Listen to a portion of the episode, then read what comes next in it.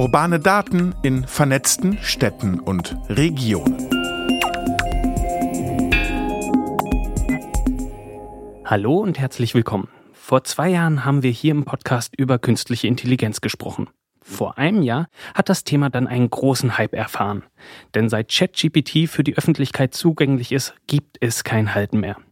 In der heutigen Folge von Urbane Daten in vernetzten Städten und Regionen werde ich mit meinen Gästen nicht darauf gucken, wie künstliche Intelligenz funktioniert, sondern wir wollen den Fragen nachgehen, wo wir KI in der öffentlichen Verwaltung und der Medizin einsetzen können, wo sie vielleicht auch schon eingesetzt wird und welchen Herausforderungen wir da begegnen. Dafür habe ich mir zwei Gäste ins Studio eingeladen. Zum einen ist bei mir Dr. Beate Ginzel, die studierte Architektin und promovierte Stadtentwicklerin, leitet in Leipzig das Referat Digitale Stadt. Mein zweiter Gast ist Professor Dr. Henrik Bartel. Er ist Oberarzt an der Klinik für Nuklearmedizin, die mit zum Uniklinikum Leipzig gehört. Frau Ginzel, Herr Bartel, herzlich willkommen im Podcast. Ja, herzlich willkommen. Vielen Dank. Sie beiden sind jetzt keine Informatiker. So, Frau Ginzel, Sie haben Architektur studiert und haben eben als Stadtentwicklerin promoviert. Herr Bartel, Sie sind Oberarzt für Hirn, PET und MRT. Ich würde jetzt mal behaupten, künstliche Intelligenz ist jetzt nicht direkt Ihr Fachgebiet. Was interessiert Sie dann an KI, Herr Bartel? Ja, Sie haben vollkommen recht. Äh, KI ist, ist nicht meine primäre Expertise. Wir wenden äh, Methoden der künstlichen Intelligenz an, ähm, um in Zukunft ähm, sowohl das klinische Arbeiten mit unseren Patientinnen und Patienten auf eine neue Qualitätsstufe zu fördern, aber auch unsere wissenschaftlichen Aktivitäten zu erleichtern und zu stimulieren.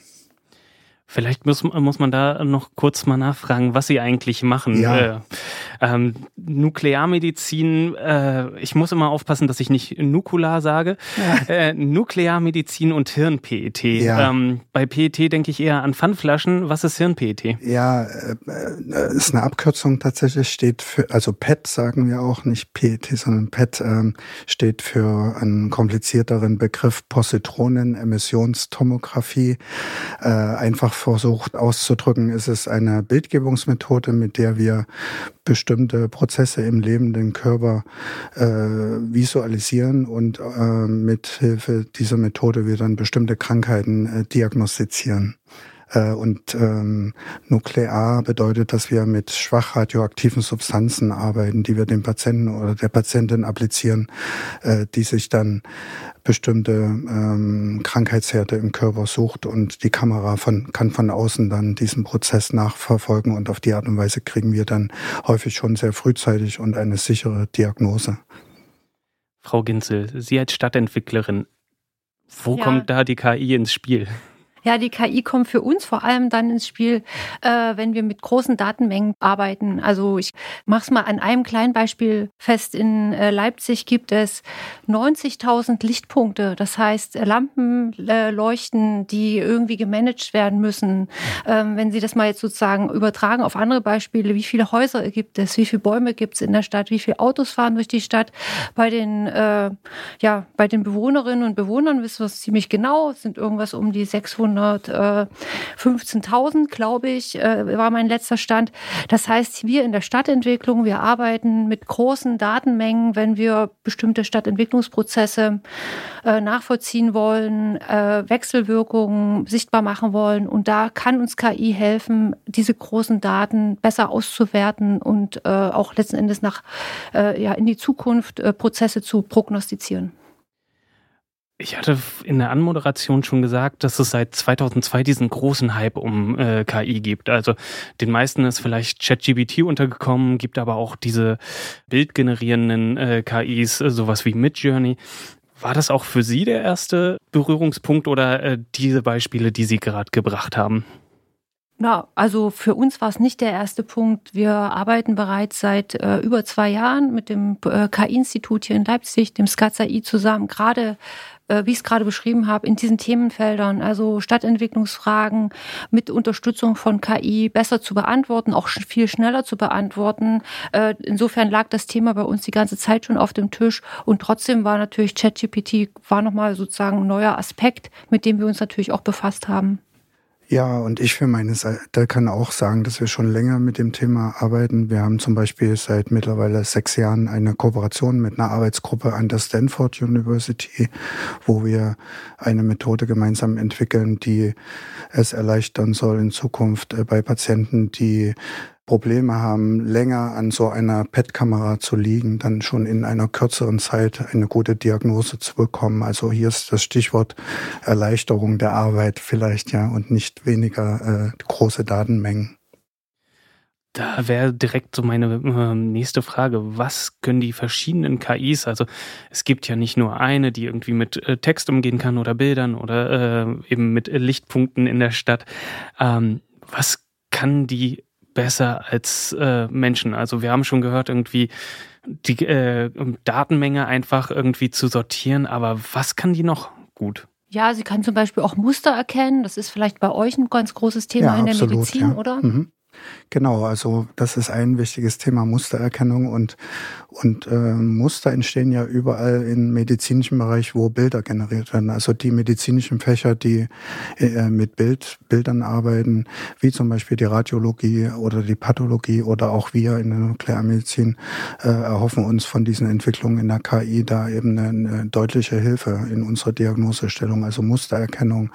Ähm, es gibt zum Beispiel auch einen spannenden Ansatz, dass man bei Kindern äh, über Gesichtsmerkmale, Mustererkennung dann hin auf bestimmte Erbkrankheiten Schlüsse ziehen kann in Zukunft. Also überall, wo Muster gefragt sind, da, da ist der Computer möglicherweise mit Hilfe von KI in Zukunft tatsächlich besser als als ein äh, einzelner Mediziner oder eine einzelne Medizinerin. Und das andere wichtige Thema, und da geht der Ball sicher wieder zu, zu dir, Beate, ist dann auch äh, Situationen, in denen eben eine große Menge an Daten anfällt, wie zum Beispiel in der Intensivmedizin, wo, wo es einfach super schwer für das Personal auf den ITS-Stationen ist äh, diese Flut an Daten äh, zu überblicken und wo auch KI in Zukunft äh, deutlich helfen wird, die richtigen Entscheidungen zum richtigen Zeitpunkt zu treffen. Was sind das da für Daten, die dann äh, da anfallen? Also klar, ich kenne aus äh, Film und Fernsehen irgendwie so Intensivstationen. Ähm, Herzdaten fallen mir da ein, aber was gibt's da noch, was da anfällt, was sortiert werden muss und was erkennt man dann da? Genau, also äh, je nach ja, je nach äh, Erkrankung äh, wird bei dem pa betroffenen Patienten oder der Patientin ja werden ja ganz viele Parameter kontinuierlich gemessen, Herzparameter, Hirnparameter, allgemeine Kreislaufparameter, Parameter zur Nierenfunktion, zur Leberfunktion und andere Dinge. Und, und hier ist es tatsächlich eine, eine unfassbare Menge an Informationen, die, die einströmt. Und das sind mitunter Daten, die kontinuierlich, also online, äh, im ganz zeitlich hohen Takt, äh, mit einer hohen zeitlichen Auflösung generiert werden. Und hier gibt es gute, vielversprechende Ansätze, dass KI hier tatsächlich eben den, den Überblick erleichtert und vor allen Dingen, wie schon gesagt, eben auch hilft, rechtzeitig die richtigen Schlüsse und die richtigen richtigen therapeutischen Konsequenzen zu ziehen.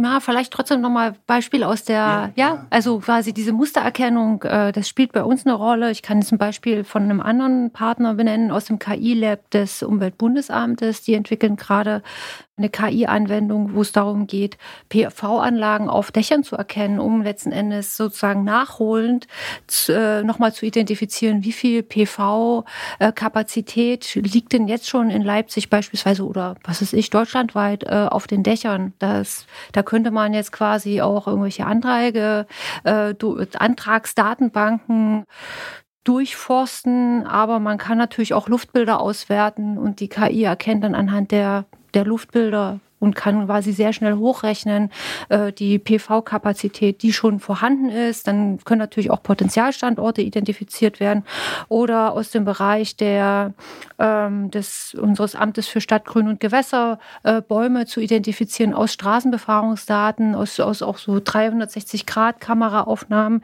die wir als Stadt selber ja, produzieren, zu erkennen, welche Bäume beispielsweise Krankheiten haben, ne, um, um dort besser auch reagieren zu können.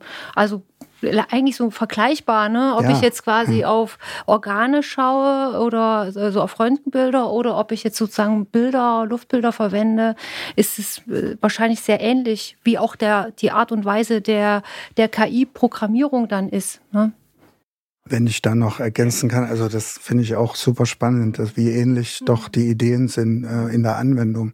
Und ich glaube auch, dass die Tools, so wie ich als Nichtfachmann sie verstehe, tatsächlich in der Lage sind, eben auch äh, ähnliche Fragestellungen aus komplett anderen Anwendungsgebieten und komplett andere Daten, aber auf eine ganz ähnliche Art und Weise auch anzuschauen und zu analysieren, was immer in der Blackbox dann passiert. Ja. Aber ein Aspekt wäre mir noch ganz wichtig, in der Medizin gibt es auch eben diese große Hoffnung, ähm, dass die KI äh, die Qualität unserer Arbeit in Zukunft verbessern wird, weil sie eben, davon gehen wir ja aus, anders als wir äh, Krankenschwestern, Pfleger, Ärzte, äh, 24 Stunden, sieben Tage immer gleich fit ist und immer gleich arbeitet, immer dasselbe Resultat liefert, also nicht äh, tageszeitlichen Schwankungen oder Stressfaktoren im, in der Nachtschicht unterliegt. Und das ist auch, denke ich, ein wichtiger Punkt, wo wir eben sehr hoffnungsfroh auf diese Entwicklung schauen in der Zukunft. Ein, ein Punkt ist noch, wir haben ein bisschen in der Medizin, aber das betrifft, glaube ich, auch wiederum alle Bereiche, äh, ja, das Problem, dass für bestimmte Sachverhalte gibt es sehr viele Daten und für bestimmte Sachverhalte gibt es sehr wenige Daten. Und es gibt zum Beispiel diese seltenen Erkrankungen, ja, und da da ist ein Riesenproblem, dass es nicht die Daten gibt, um die Systeme zu trainieren. Ja? Äh, das ist sozusagen auch ein, ein großes Manko und das hat aber die Community erkannt und man ist dabei, sich global auch zu vernetzen, weil hier müssen wir dann eben über den Tellerrand hinausschauen und können nicht sagen, wir machen jetzt an der Uni Leipzig eine, ein KI-Tool für eine seltene Krankheit. Dazu haben wir eigentlich nicht die, die ausreichenden Erfahrungen und Datensätze. Ne? Das ist auch noch so ein wichtiger Aspekt, denke ich. Ja, das, da sprichst du ein ganz wichtiges Thema an. Also das äh, man darf jetzt auch nicht davon ausgehen, dass jetzt jede Stadt hier anfängt, für ihre Stadtentwicklungsthema oder Frage irgendwie eigene KI-Algorithmen zu entwickeln. Da spielt diese Kooperation, also deutschlandweit, bei euch ist es deutsch, äh, weltweit, bei uns ist es vielleicht eher europaweit eine große Rolle, äh, dass man sagt, okay, Leipzig hat eine Blaupause entwickelt und das wird dann, deswegen sind solche Open Source Themen für uns absolut wichtig. Man sagt, okay, das wird als äh, also Open Code zur Verfügung gestellt und kann weiter genutzt und weiterentwickelt werden. Also diese Kooperation ähm, spielt eine große Rolle und die Vernetzung mit äh, mit anderen Städten, was ja letzten Endes sowieso das Grundprinzip Prinzip der Digitalisierung ist.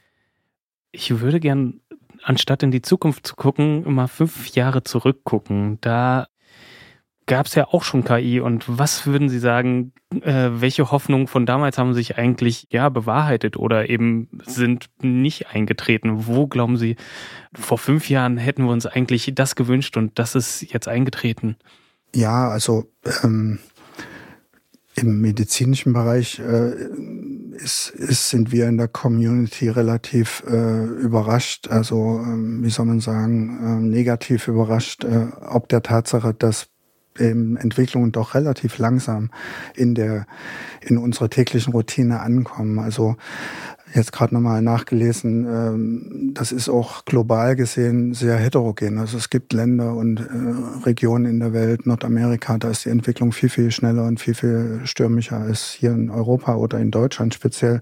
Als Beispiel, ähm, in den USA sind mittlerweile über 5000 äh, KI-Anwendungen in der Medizin zugelassen für die, für die Arbeit am Patienten. In, in Deutschland nach meiner Kenntnis ungefähr 10 oder 12. Also das ist super langsam. Also ein, ein Problem, was wir auch sicher in anderen Bereichen haben, ist, ist eben äh, enorme Bürokratie, also große Hürden auch, die, die sind auch teilweise gut nachvollziehbar, weil man ja eben ein sehr sensitives äh, Thema hat und die Patientensicherheit äh, immer äh, das höchste Gut ist und das gilt es ja auch zu beachten. Aber das äh, ähm, Patienten wollen ja auch in den USA gut versorgt werden und dort äh, ist man offensichtlich da etwas technikfreundlicher und möglicherweise dadurch auch schneller und innovativer. Also da würde ich mir oder hätte ich mir ein größeres Tempo vor fünf Jahren erwartet. Ja.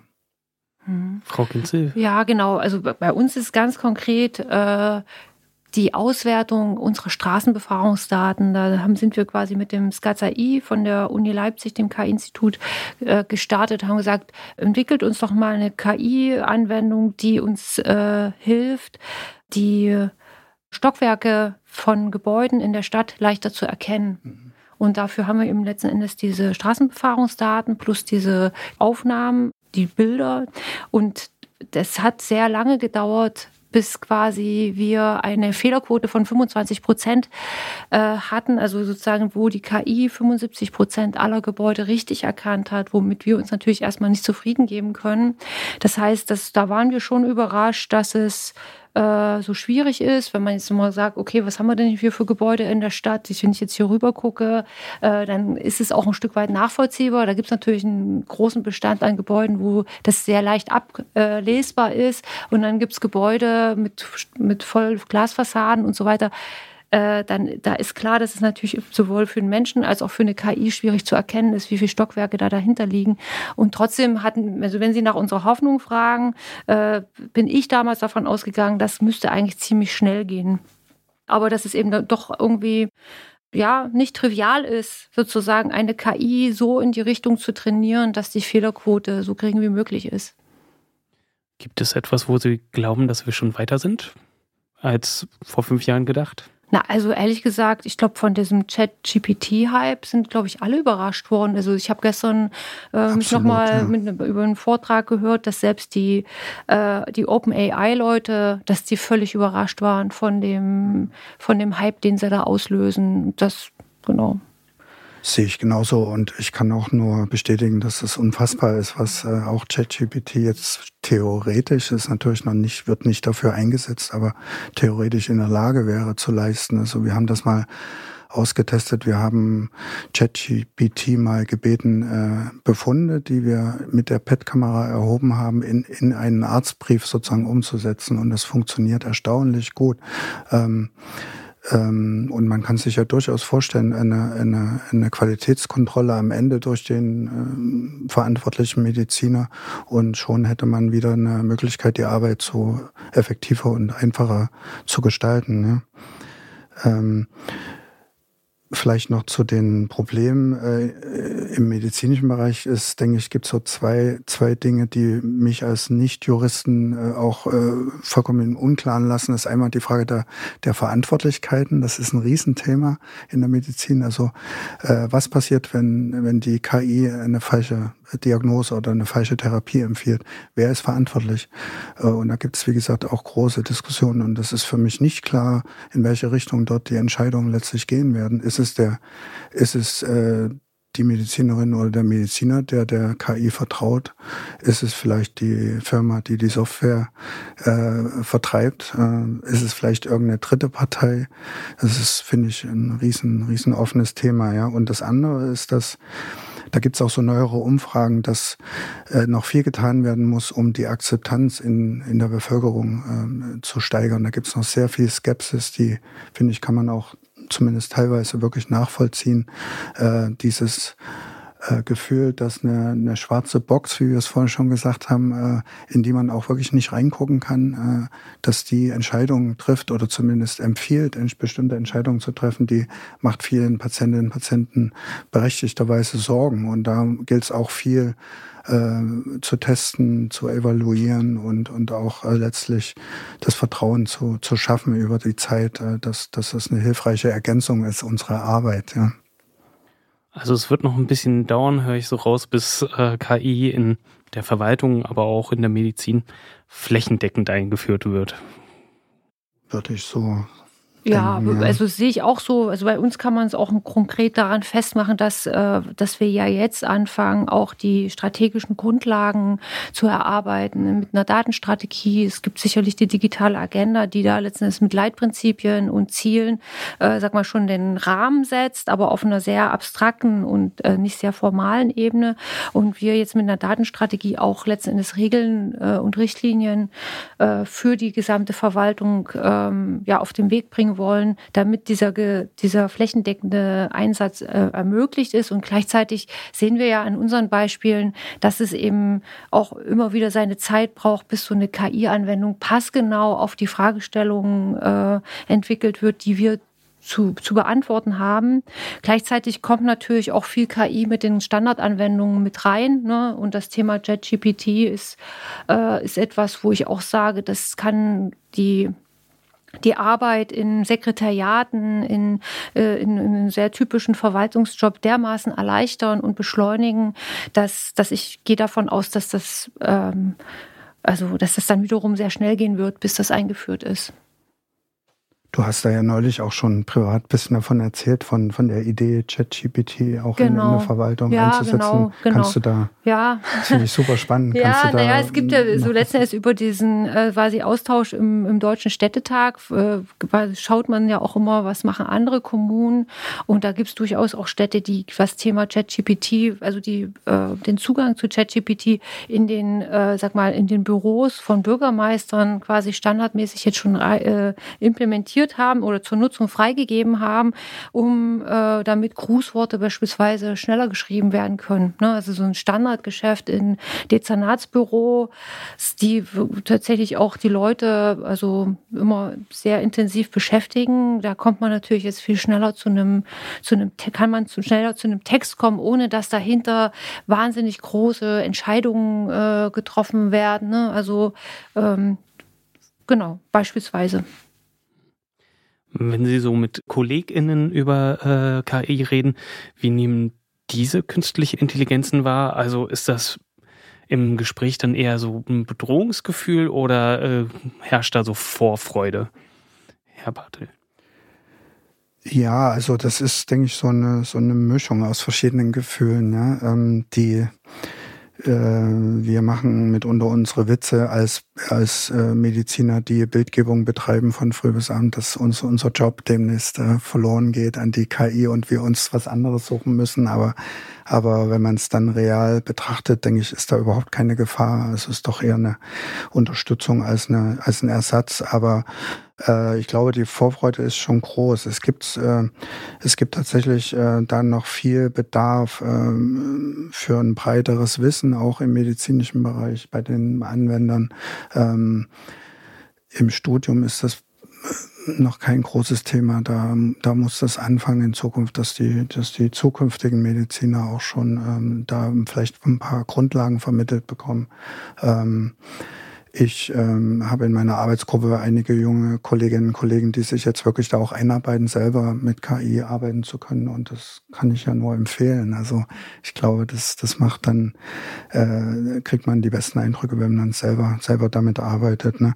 Ein, ein Thema, was mir noch äh, wichtig wäre zu erwähnen, ist äh, dieses, äh, wir stehen ja in nicht nur in der Medizin, in anderen Wissenschaften vor dem, vor der Tatsache, dass unser Wissen exponentiell ansteigt über die Zeit. Und wir, wir schaffen es einfach nicht mehr, uns einen aktuellen Überblick zu, über den Stand des Wissens zum heutigen Tag zu verschaffen, indem wir Publikationen selber lesen, von früh bis abend. Das ist einfach nicht, nicht mehr möglich irgendwann. Und auch da ist die Erfahrung sehr positiv, dass solche Tools wie ChatGPT uns da einen ersten guten Überblick geben können. Also unfassbar äh, gut. Äh, auch durchaus äh, Meinung über die Zukunft bestimmter medizinischer Probleme äh, unfassbar gut schon. Ähm, mit, äh, sobald es dann ganz konkret wird, spezielle konkrete Referenzen, da muss man dann genau schauen. Aber also es jetzt reicht jetzt nicht, um gefakte Promotionen zu machen, aber aber trotzdem, um einen Einstieg in, in einen neuen Sachverhalt zu bekommen, ist es extrem hilfreich und auch vielleicht einen Überblick über den den Wissensstand. Ja. Wie sieht's da in der Verwaltung aus? Also ich kann mir vorstellen, dass das da noch ein bisschen anders äh, vielleicht angenommen wird als in der Medizin. Naja, ich, dadurch, dass ich äh, das große Privileg habe oder wir im Referat das große Privileg haben, mit vor allem auch IT-affinen oder digitalisierungsaffinen Menschen zusammenzuarbeiten, eben auch in der Verwaltung, äh, ist da eigentlich schon eine, eine, also eine Vorfreude und eigentlich die große Erwartung, dass das äh, ausgeweitet werden wird. Ne? Und gleichzeitig äh, Verständnis, dass wir hier natürlich für uns auch in der Verwaltung so mal schon Rahmenwerken, Richtlinien erlassen müssen, die, die das Ganze, sag mal, die uns da quasi befähigen, dass wir das auch geordnet sozusagen äh, implementieren, integrieren und auch, dass es geordnet angewendet wird. Und gleichzeitig spielt diese Kompetenzentwicklung natürlich auch eine große Rolle. Also es ist für, für uns als Referat immer wahnsinnig wichtig, dass wir gerade über solche Projekte wie mit dem äh, SCATS-AI, ähm, dass wir da auch mitlernen ne? und nicht wir Dinge von nach außen beauftragen, Gutachten uns machen lassen, die uns dann am Ende genauso sag mal, unerfahren zurücklassen, sondern ähm, dass wir als Referat auch über Pilotprojekte den Kolleginnen und Kollegen in der Verwaltung die Möglichkeit geben, direkt mitzuarbeiten an solchen Projekten. Und daraus entsteht eigentlich fast immer eine große Motivation und natürlich auch ähm, ja, ein Learning by Doing. KI scheint ja so das Heilsversprechen momentan für alles zu sein. Wenn man so die Politiker hört, wenn man äh, die Wirtschaft hört. Uns wird Arbeit abgenommen, bessere Ergebnisse, einfache Arbeitsabläufe äh, wurden jetzt schon genannt. Was ich mich frage, ja, stimmt das am Ende überhaupt? Also ist da nicht die Gefahr, dass äh, das ähnlich dann wie zum Beispiel beim Brief und der E-Mail wird? Also da war ja das Versprechen, alles wird schneller, die Produktivität geht hoch und äh, jetzt in der Realität sieht's aber eher so aus, ja, wir schreiben mehr E-Mails, auf jeden Fall wesentlich mehr als Briefe und äh, Zeit ist nicht so richtig gespart, weil wir die eben in E-Mail beantworten äh, dann ja versenken. Wenn ich das jetzt zurück auf die KI zum Beispiel in der Medizinmünze, auf einmal werden äh, ja mehr Patienten durch das MRT geschoben, weil die Erkennung schneller geht. Glauben Sie, dass wir da wirklich dann so einen Qualitätsschub sehen oder eher einen Quantitätsschub? Ja, also im, also ich finde diese Frage absolut berechtigt und und ähm, habe da auch wahrscheinlich jetzt heute keine konkrete Antwort. Sie müssen mich dann in ein zwei Jahren nochmal einladen. Äh, ich persönlich als Mediziner und viele andere meiner Kolleginnen und Kollegen äh, sehen ja den Patient im Mittelpunkt unseres Handelns und und wollen das das Beste für unsere Patienten erreichen. Und insofern wäre meine große Hoffnung und und daran arbeite ich ja auch auch sowohl in der Forschung als auch in der klinischen Routine, dass wir, dass wir tatsächlich die Qualität primär steigern. Ähm, ähm, Quantität ist ja nicht, äh, nicht unmittelbar das, das Ultimative in der Medizin. Im Gegenteil, wir sind ja eher in Situationen, wo wir einsparen müssen. Also wir haben, äh, wir, wir haben immer mehr ältere Menschen, die immer mehr medizinisch versorgt werden müssen. Wir haben potenziell weniger ähm, Angestellte und Tätige im, im medizinischen Bereich. Wir haben ähm, auch ähm, das Problem, dass neue Krankheiten, äh, neue therapeutische Möglichkeiten sich entwickeln und, und diese neuen individualisierten Therapieoptionen, äh, die werden ja auch immer, immer teurer und immer aufwendiger. Also es gibt einen riesen Kostendruck im Gesundheitswesen und, und hier sehe ich eher Einsparungspotenzial. Also ich würde tatsächlich vorhersehen, dass man in Zukunft möglicherweise über eine über eine KI-basierte Sichtung aller Patienteninformationen, die vielleicht dann eines Tages in einer elektronischen äh, Patientenakte auch für alle verfügbar sind, dann vielleicht auch sogar aufwendige diagnostische Prozeduren einsparen kann bei bestimmten Patienten. Das wäre so, so eine Hoffnung, die ich habe. Genau, und bei uns, du hast das Thema Fachkräftemangel angesprochen.